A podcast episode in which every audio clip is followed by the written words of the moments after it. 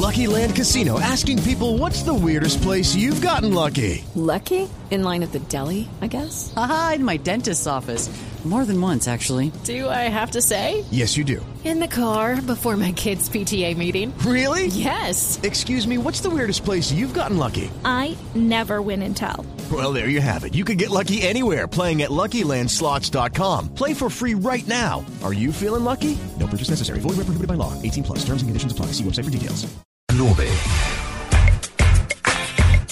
W, tenemos a esta hora al doctor Lorenzo Cáceres. Lorenzo Cáceres. Sí, ¿Quién es el doctor Lorenzo Cáceres? PhD en entomología, Ajá. ciencia que estudia los insectos. Sí. Investigador del Instituto Conmemorativo Gorgas de Estudios de Salud en Panamá. Mejor dicho, este señor es el señor. Es una eh, eminencia en el tema que vamos a tratar en este instante. Mire, por más de 17 años ha estudiado los virus del anta, la malaria y el dengue. Y su investigación más reciente es el desarrollo del mosquito transgénico que podría acabar con el vector Aedes Aegypti, el, tipo de mosquito que transmite el chikungunya y el zika.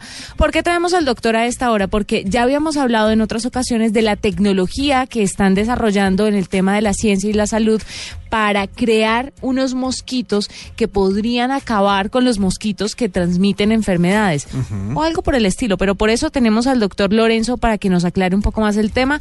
Eh, doctor Lorenzo, bienvenido a la nube. Sí, muchas, eh, muy buenas noches a todos eh, en Blue Radio, eh, principalmente a los oyentes. Para mí es un placer eh, saludarles acá, un abrazo fraternal desde Panamá. Eh, mire, el problema que tenemos actualmente con el virus Zika, dengue y chikungunya, que son virus transmitidos por el Aedes aegypti, eh, básicamente se origina eh, por la no eh, participación comunitaria de la población en, el- en la eliminación de los criaderos. Ajá.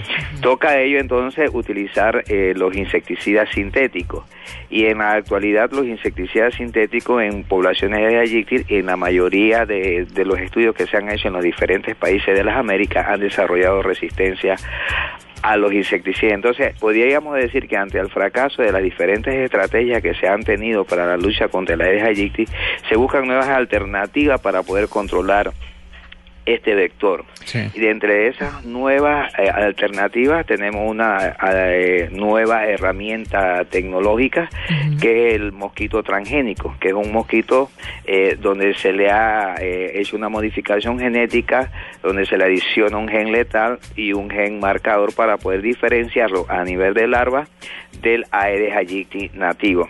En estudios realizados acá en Panamá, eh, en una área de estudio a, a nivel de campo, se hicieron liberaciones en un sitio denominado Nuevo Chorrillo, más dos localidades este, que de control, como fue eh, Princesa Mía y Lluvia de Oro, y en un periodo de seis meses con una liberación de más de cuatro millones de machos adultos transgénicos que copula para que copularan con la población de Aedes- hembra de Aedes aegypti nativa hubo una reducción de un 91% en seis meses, lo que nos indica que esta herramienta es eficaz en el control de poblaciones de Aedes.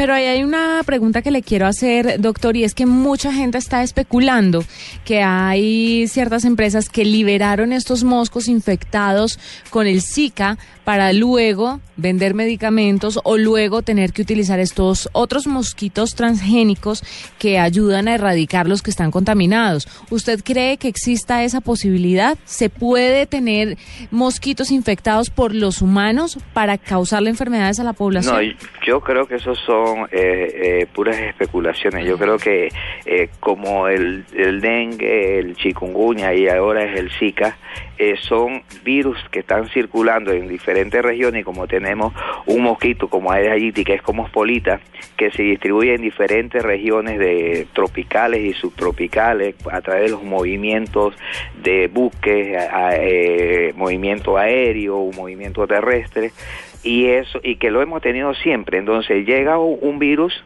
que es transmitido también por este mosquito y simplemente la, la circulación de una persona infectada o un mosquito infectado que venga de una área donde haya transmisión es que se originan estos brotes, por lo menos ahora eh, en América del, del, del Zika y el chikungunya, por, te- por poner un ejemplo. Yo creo que esos son, eh, eh, quedan nada más en eso, especulaciones. Sí.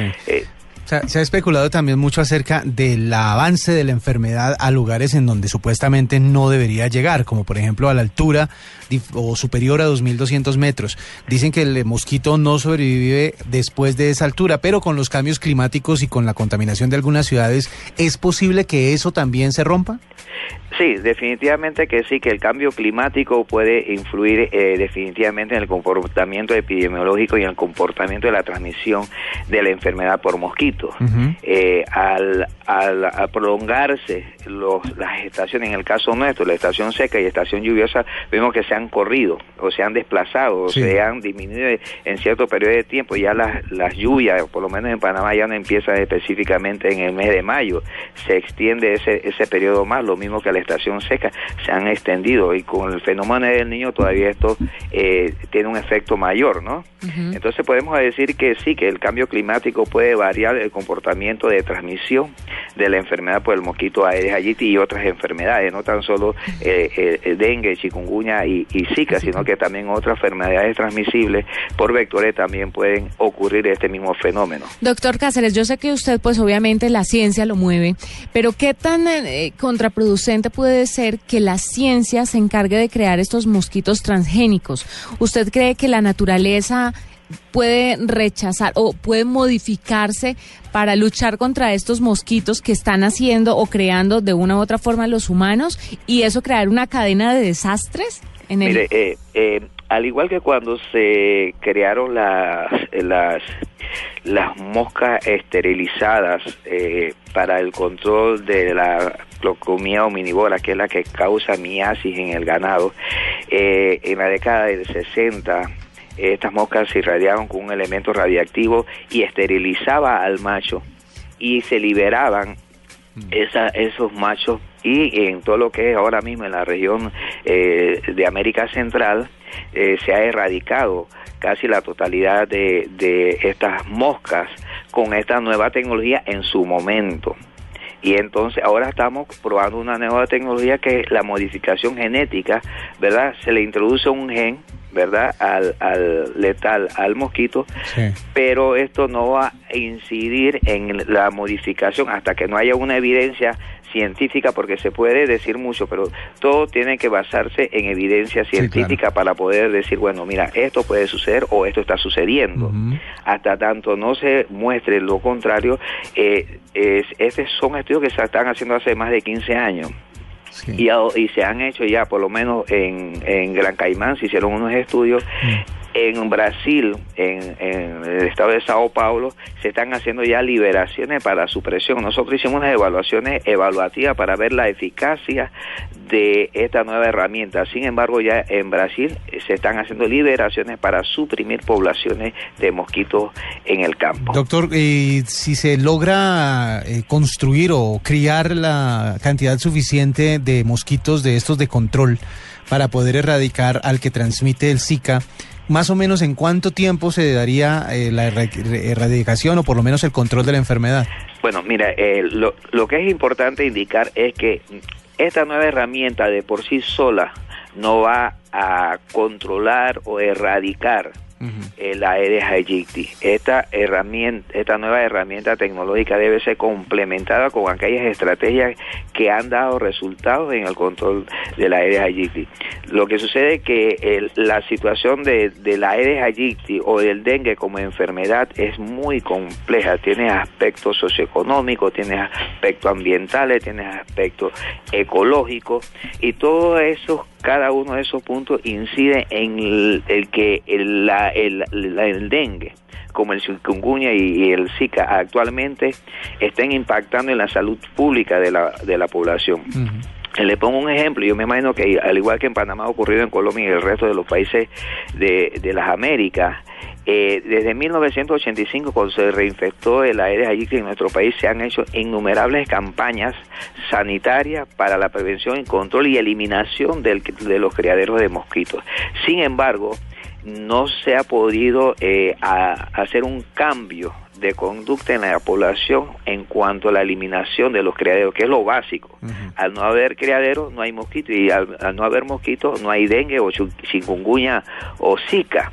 Entonces, es necesario, yo soy de, la, eh, de decir de que hay que hacer estudios antropológicos, sociológicos, para ver qué es lo que está sucediendo en la población que no hay, no, no, no, no origina un cambio de conducta en cuanto a la prevención, no tan solo de estas tres enfermedades, sino de otras enfermedades que impactan en la población humana de nuestros países.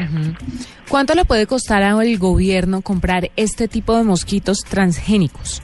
Mire, eh, le- en, en Panamá, este, esta es una empresa eh, eh, inglesa, eh, recientemente fue comprada por otra empresa que ahora mismo no tengo el nombre. ¿Cuál, Oxitec? Oxitec, ¿Está hablando de eh, Oxitec? eh, Oxitec, exactamente. Es era una em- empresa inglesa que fue comprada por, eh, hace poco por otra empresa. Eh, acá se le estaba planteando al Ministerio de Salud que en un periodo de cinco años se le iba a dar todo, eh, ellos iban a suministrar todo lo- el material biológico, iban a hacer las liberaciones y todo eso por un total de 4.5 millones en cinco años de dólares. De dólares. Entonces, eso es lo que nos- yo- nosotros eh, le podríamos poner como ejemplo. Eso puede variar de país en país. Es una nueva tecnología que yo pienso que hay que darle la oportunidad de, de probarse y que con evidencia científica se pruebe si es eficaz, si causa un efecto eh, contrario a lo que se espera, porque uno de los efectos que dice que bueno que puede causar un equilibrio desecológico, eh, eco- un desequilibrio ecológico por eh, que se va a eliminar el, el Aedes aegypti. Y, y al eliminarse el Aedes aegypti se puede ori- eh, originar ese desequilibrio ecológico y es algo totalmente falso porque el Aedes aegypti es un mosquito exótico, un mosquito de origen africano, o, como el mosquito Aedes albopictus, que es de origen asiático. Así, lo que más que puede ocurrir es que ese espacio que deja el Aedes aegypti va a ser ocupado por otra especie de mosquito, que puede ser en su momento el Aedes albopictus o como puede ser cualquier mosquito del género Culex. 4.5 millones de dólares. Imagínese cuánto entonces le cuesta al sistema de salud de cada país las personas contagiadas con el Zika, los niños que nacen con microcefalia y la atención que le tienen que dar a estos. Correctamente, eso digamos, una persona que tiene dengue eh, o zika o chikungunya son por lo menos una semana eh, eh, de económicamente perdida. Y si esa persona va a, a, a una instalación médica y es hospitalizada, todavía eso eh, cuesta mucho más. Entonces, si nosotros vemos el costo de la enfermedad o la carga económica de la enfermedad, es mucho más de lo que se invierte, mucho más de lo poco que se invierte en cuanto a, a las medidas de eh, prevención y control de la enfermedad. Claro. Pues bueno, es el doctor Lorenzo Cáceres, eh, PhD en entomología, que es la ciencia que estudia los insectos y nos cuenta un poquito sobre esta tecnología que crea mosquitos transgénicos que ayudan a controlar estas enfermedades, estas epidemias. Doctor, gracias por estar con nosotros en la nube. Bueno, muchas gracias. Y desde acá, desde Panamá, vuelvo y repito un abrazo fraternal para todos eh, los colombianos, vecinos nuestros, y que pasen muy buenas noches. Mil gracias.